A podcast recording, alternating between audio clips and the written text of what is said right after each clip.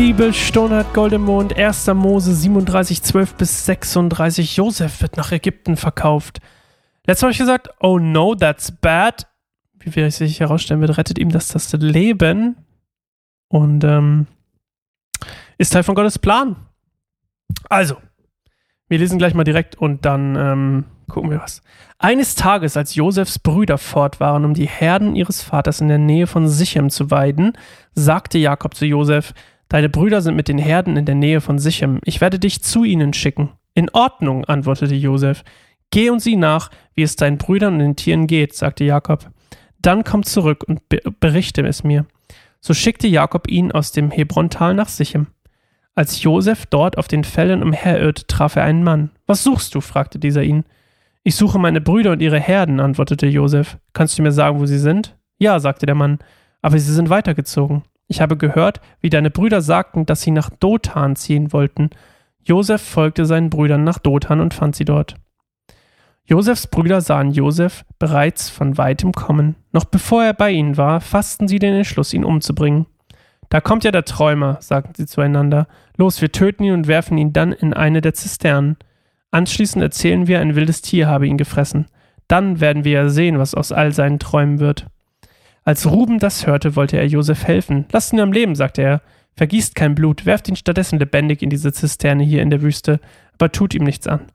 Insgeheim jedoch plante Ruben, Josef zu retten und ihn zu seinem Vater zurückzubringen. Schlechtes Gewissen. Als Josef bei ihnen ankam, zogen sie ihm sein schönes Gewand aus und warfen ihn in die Zisterne. Es war kein Wasser in der Zisterne. Dann setzten sie sich zum Essen. Auf einmal entdeckten sie eine Karawane, die von Gilead her auf sie zukam.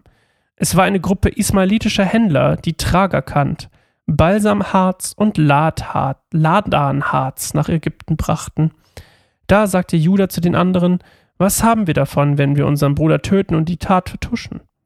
Lasst uns Josef an diese ismailitischen Händler verkaufen. Wir wollen uns nicht an ihm vergreifen. Schließlich ist er unser Bruder, unser eigen Fleisch und Blut. Seine Brüder waren einverstanden. Also warteten sie, bis die Händler da waren. Dann holten sie Josef aus der Zisterne, Zisterne und verkauften ihn für 20 Schekel Silber an die Isla Ismaeliter, die ihn mit nach Ägypten nahmen. Als Ruben wiederkam und entdeckte, dass Josef fort war, zerriss er seine Kleider. Ein Zeichen der Trauer übrigens. Er ging zu seinen Brüdern und rief: Der Junge ist fort, was soll ich jetzt tun? Josefs Brüder schlachteten einen Ziegenbock, holten das prächtige Gewand von Josef und tauchten es in das Blut. Dann brachten sie es zu ihrem Vater. Wir haben das hier gefunden, logen sie.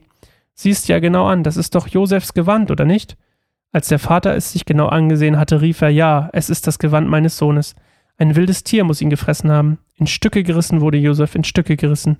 Jakob zerriss seine Kleider und wickelte sich ein grobes Tuch um seine Hüften. Auch ein Zeichen der Trauer und der Kummer.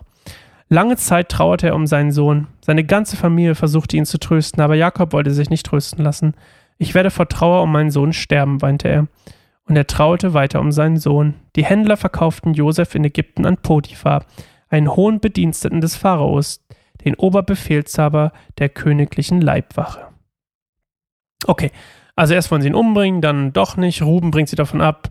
Und, ähm, und Josef muss ja gewusst haben, dass die Brüder ihn hassen. Ich glaube, weiß nicht, ob er gedacht hat, dass sie ihn tatsächlich umbringen oder so. Das ist ja auch immer so krass, Mensch, meine Brüder würden mich doch nicht umbringen, oder? Und dann, äh, doch.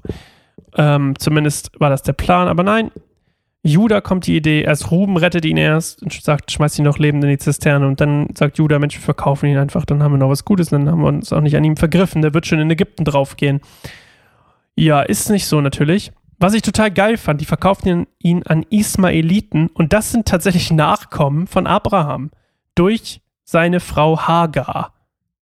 Also ich verkaufe ihn eigentlich an, man könnte fast sagen, an Verwandte. Ähm, naja, und äh, dieser Verkauf rettet Josef tatsächlich das Leben. Und ähm, dann erst zerreißt sich Ruben die Kleider, weil er ihn ja zurückbringen wollte. Weil er wahrscheinlich schon gedacht hat, dass der Papa sonst mega traurig wird. Und ähm, ja, vielleicht hat er auch ein schlechtes Gewissen gehabt, weil er mit Bilha geschlafen hat. Aber I don't know. Und wieder wird Jakob Opfer eines Betrugs innerhalb seiner eigenen Familie, ne? Und diesmal von seinen Söhnen. Und dann zerreißt er sich der Kleider aus Trauer. Also schon wieder man, man könnte fast sagen, dass die, diese Sünde von damals, von Jakob, ne, ihr erinnert euch, also äh, in dem Fall die Brüder versuchen halt mit quasi mit weltlichen, gottlosen Mitteln irgendwie ihre Stellung bei ihrem Vater zu verbessern. so wie das Jakob damals schon bei seinem Vater gemacht hat und trotzdem irgendwie, naja, Gott gibt die Segnung, ja nicht, die Segnung ja nicht einfach auf irgendwen anders weiter, nur weil die jetzt Jakob verkauft haben, sondern, naja, die Segnung bleibt auf, jo äh, Jakob verkauft, sondern Josef verkauft haben. Und die Segnung bleibt trotzdem auf Josef, auch wenn er in Ägypten ist. Und was ich total geil fand, die nehmen ja Ziegenblut, ist mir beim Lesen aufgefallen, ähm, die nehmen Ziegenblut, ähm, um den Papa zu täuschen, dass äh, Josef gefressen wurde. Und damals war es doch Ziegenhaut, die, die sich Jakob um, rumgebunden hat, damit äh, der Papa, damit Isaac denkt, dass, es, dass er Esau ist.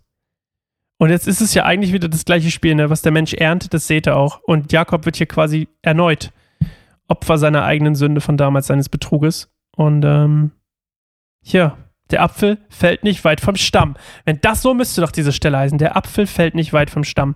Und ja, hier beginnt eigentlich so ein bisschen so die Geschichte von Josef in Ägypten ähm, und auch diese Leidensgeschichte von ihm, weil, wie ihr wisst, wird er ja dann ins Gefängnis geschickt, obwohl er alles richtig macht und dann wird er vergessen und, und bla bla bla. Und dann, naja, langsam geht es bergauf. Und ähm, ja, ich bin echt gespannt, wie es weitergeht. Freue mich schon drauf. Morgen lesen wir Judah und Tamar.